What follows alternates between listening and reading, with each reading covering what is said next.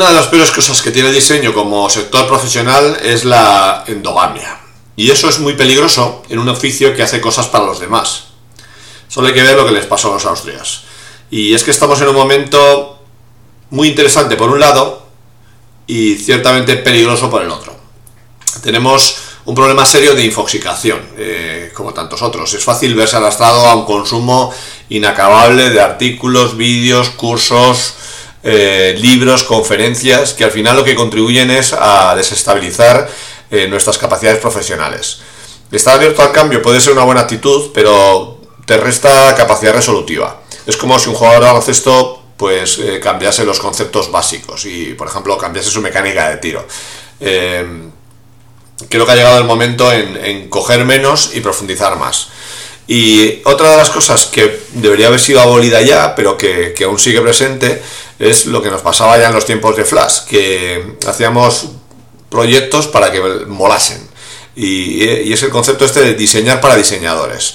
Eh, hacemos chistecitos eh, sobre clientes en los eventos para buscar un poco la complicidad y buscamos diseños modernetes, eh, rollos trendy, que no, que no pasarían un análisis serio de, ni de accesibilidad, ni de rendimiento, ni de percepción. Ni tampoco el más importante que sería un poco el, cumplir una, misión. ¿no? Paradójicamente, cuanto más acceso a estímulos externos tenemos, pues más tienden a homogeneizarse los resultados. Y eso influye no solo en nosotros como profesionales, sino también en, los proyectos. Y el estilo es algo que, si no es el tuyo y es muy específico y muy diferente, debería ser algo de lo que huir como la peste. Yo me considero un outsider y los diseñadores que más admiro estudiaron cosas que no tienen nada que ver a priori con el diseño, como pues, sociología, políticas, por ahí alguno que ha hecho historia.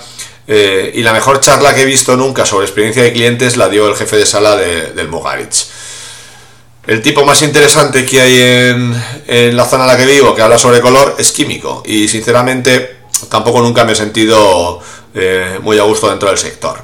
Eh, odio escuchar quejas de que no se vende diseño, de que la gente no sabe apreciarlo, que si los clientes son el problema, que si la gente, que si falta cultura. Eh, si la gente no quiere comprar algo será porque no le gusta, porque no es tan bueno como pensamos o porque no es necesario en sus vidas. Y eso es algo habitual en todos los sectores. Eh, la culpa es nuestra por no haber conseguido derribar ese debate de eh, el diseño, de diseño, entre comillas, ¿no? Pues yo creo que no, señores. El diseño es algo intrínseco al objeto o al servicio. Todo está diseñado. Otra cosa es que esté bien, que esté mal, que cumpla su función o que no. O por supuesto que sea agradable a la vista.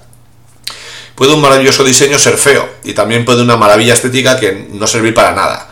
Eh, lo que hay que preguntarse es qué tipo de diseño queremos vender. Evidentemente hay que tender a cosas útiles y agradables, pero no podemos escudarnos en la falta de cultura visual o en las instituciones y los políticos.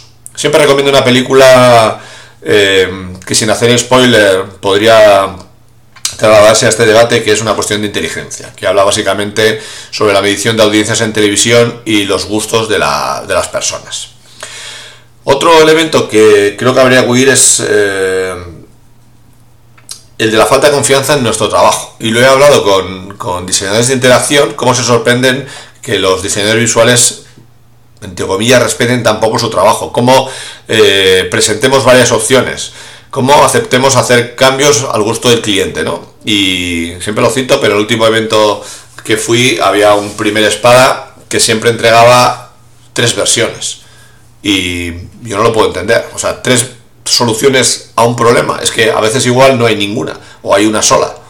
Eh, me parece muy complejo encontrar tres soluciones para un problema, si realmente es un problema, si no es algo eh, simplemente de maquillaje. Una de las cosas más sabias que he escuchado fue a, Bruno Sellés, el, el fundador de Basaba, que lo hacía con un chiste y me parecía muy acertado y le llamaba el, chocolomo, ¿no? Y contaba el chiste de un niño que le pregunta a su madre si quiere bocadillo de lomo o bocadillo de chocolate y se pone nervioso y al final pide bocadillo de chocolomo, ¿no? Y, creo que lo clava. El mejor comercial que yo he visto en mi vida eh, ofrecía una sola versión, pero argumentaba todas las demás y daba eh, argumentos para no coger versiones que podían ocurrirse al cliente, con lo cual le dejaba mm, en bandeja elegir la opción que tenía. Eh, esta pérdida un poco de, o quizá nunca la hemos tenido, de autocrítica y homogenización y debates perpetuos, eh, creo que hoy por hoy hacían, harían imposible que una figura como David Kerson eh, triunfase a nivel comercial. Y creo que es necesario que haya gente que se salga un poco por la tangente, ¿no? Por eso creo que alejarse conscientemente es una buena decisión, por lo menos en, mi caso. ¿Y por qué? Pues por, por coger perspectiva, por ver otros puntos de vista, por evitar la contaminación y las tendencias, por conocer posibles colaboradores y clientes de otros sectores. Y por eso acabo de terminar un curso de guion de videojuegos, que es una cosa que nunca me ha interesado, nunca ha sido un jugón, pero me apetecía también romper con mis prejuicios. ¿no? tengo prejuicios con el cómic, con los videojuegos, con la gente que tiene todo regalado y tengo que luchar contra ello pues para, para, para, abrir la mente. ¿no? Esto tiene que ver un poco con, con, el concepto este de diversidad que se habla tanto. Bueno, pues yo necesito eh, estar abierto al cambio y, ser diverso en cierto modo, aunque mantenga mi forma de trabajo o mi oficio, digamos, resguardado. ¿no? Y la verdad que estoy encantado, me ha gustado mucho eh, el concepto este de narrativa interactiva y he descubierto, gracias a mis compañeros y mi profesor, eh, pues autoras indies de videojuegos que con muy poco a nivel gráfico comunicaban muchísimo, eh, bastante sorprendente. Eh, otro tema que me sigue interesando es la carpintería, eh, el diseño de las ciudades, aprender a gestionar equipos y proyectos y si no fuese porque me chirría un poco, me gustaría hacer algo sobre, sobre negocio y finanzas. Pero bueno, eh, lo mismo tenemos ahí los, los, cursos y hay uno muy interesante que, que, me guiña el ojo, que es uno sobre neurología médica, porque creo que para los diseñadores una, una, una ventaja importante es eh, entender cómo percibimos, cómo respondemos, cómo funciona nuestro cerebro. ¿no? Eh, y también estoy planteándome estudiar algo más oficial en, en alguna facultad, incluso de ingeniería, porque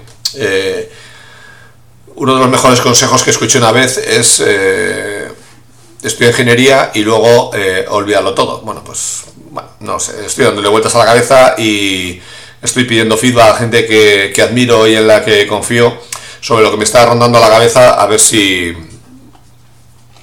si lo ordeno un poco todo y, me aclaro, ¿no?